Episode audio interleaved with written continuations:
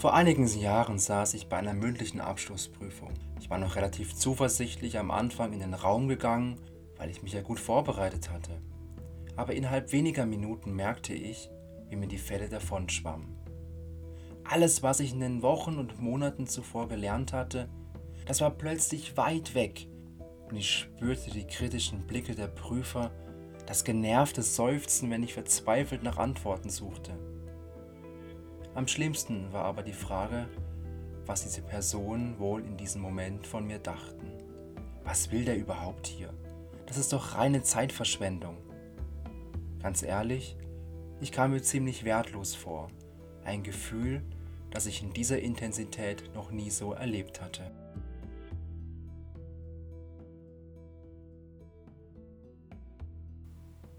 Vor ungefähr 2000 Jahren lebte ein Mann im heutigen Äthiopien.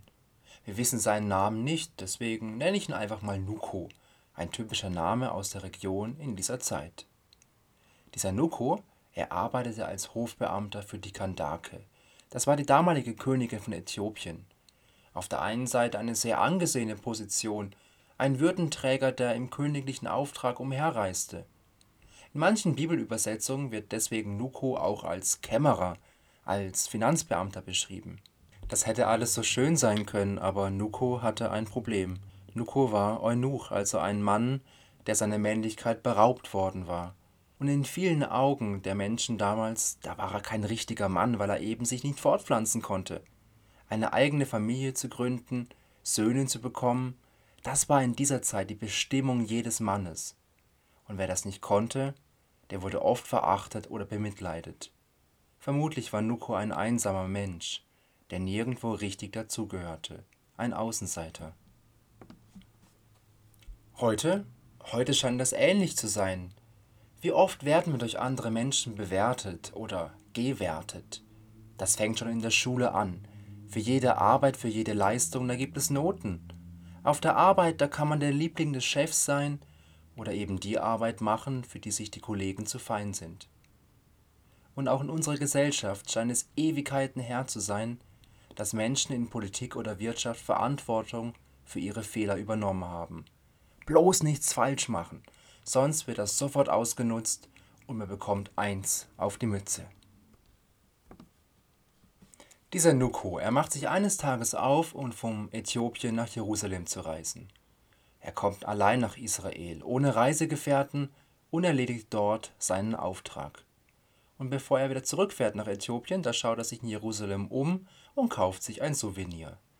Aber nicht irgendeine Schneekugel mit dem Tempel von Jerusalem, sondern eine Schriftrolle mit dem biblischen Buch des Propheten Jesajas. Mit dieser Reiselektüre ausgestattet, beginnt Nuko auf der Fahrt zu lesen. Er liest und liest und er versteht die Buchstaben, aber der Inhalt, er versteht ihn einfach nicht. Was will dieser Prophet Jesaja ihm eigentlich damit sagen? Und während er noch am Lesen ist, da bekommt ein anderer Mann einen Auftrag. Philippus, einer der ersten Diakone, die in den ersten christlichen Gemeinden eingesetzt wurden, der ist zufälligerweise ebenfalls unterwegs, auf dem gleichen Weg, als er von Nuko und seiner Kutsche überholt wird. Er schaut denen noch gerade nach, als er plötzlich Gottes Stimme hört. Geh und folg diesem Wagen. Philippus stutzt erst einen Moment, dann begreift er und rennt laut rufend hinter der Kutsche her. Stopp, stopp, sofort anhalten, es ist wichtig! Und Nuko, der merkt gar nichts. So sehr ist er in seiner Lektüre vertieft, dass er den schreienden Philippus hinter sich überhaupt nicht bemerkt. Damals haben die Menschen, wenn sie gelesen haben, laut vorgelesen. Und so hört Philippus die Worte vom Nuko, als er aus dem Alten Testament vorliest. Hey du da, da, ja du oben auf der Kutsche. Ja du, hör mal zu. Hey du da oben auf der Kutsche. Hab ich richtig gehört? Du liest aus der Bibel? Das müssen doch die Worte aus dem Propheten Jesaja sein, oder? Im ersten Moment, da bemerkt Nuko gar nicht, dass Philippus neben der Kutsche herrennt. So vertieft ist er in seiner Lektüre. Doch dann schaut er auf und sieht den Fremden neben ihm herrennen. Was hast du gesagt? Ja, ich, ich lese aus der Bibel, aber hey, ich verstehe nur Bahnhof. Ich verstehe zwar die Worte, aber was der mir sagen will mit seinem Buch, keine Ahnung. Da erkennt Philippus seine Chance und er weiß, was Gott ihm aufgetragen hat. Hey, wenn du willst, da kann ich dir zeigen, was dieser Prophet Jesaja mit deinem Leben zu tun hat, bietet er Nuko seine Hilfe an. Und dann steigt Philippus zu Nuko auf den Wagen und beginnt ihm zu erklären, wie das war mit Jesus, dass Gott selbst Mensch geworden ist in Bethlehem, als kleines Baby in einem dreckigen Stall. Dass Gott diese Welt nicht alleine lassen wollte, sondern dass er einen Weg gesucht hat, damit wir Menschen bei Gott sein dürfen. Dass Jesus Gott als den liebenden Vater im Himmel gezeigt hat.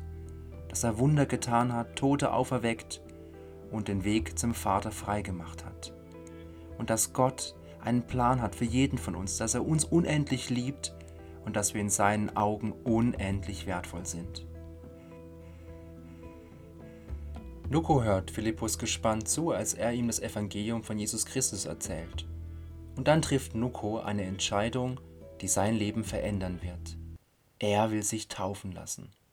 Zufälligerweise fahren die beiden an einem Fluss vorbei. Nuko fackelt nicht lange und sagt zu Philippus, da hat's Wasser. Ich möchte, dass du mich taufst. Das mit dem Glauben, das ist eben kein Gefühl, sondern die Entscheidung, dass ich auf die Freundschaft, die Jesus mir anbietet, mit Ja antworte. Dass ich Ja sage zu Gott, der mich unendlich liebt, der mein Leben verändern will. Aber es ist auch die innere Überzeugung, dass die Sache mit Gott stimmen muss, auch wenn ich nicht alles verstehe oder alles überblicke. Glaube, das ist wie ein Sprung ins kalte Wasser, bei dem ich meine Bedenken, meine Zweifel zurückstelle und einfach springe. Bei der Geschichte von Nuko und Philippus, da wird eines deutlich. Ich bin bei Gott angenommen, ohne Vorbedingung. Das gilt auch, wenn ich mich bewusst für den Glauben entscheide und dafür die Freundschaft von Jesus anzunehmen. Ich muss alles andere als perfekt sein. Ich muss keine aufregenden Hobbys haben, nicht viele Freunde oder ein gefülltes Bankkonto.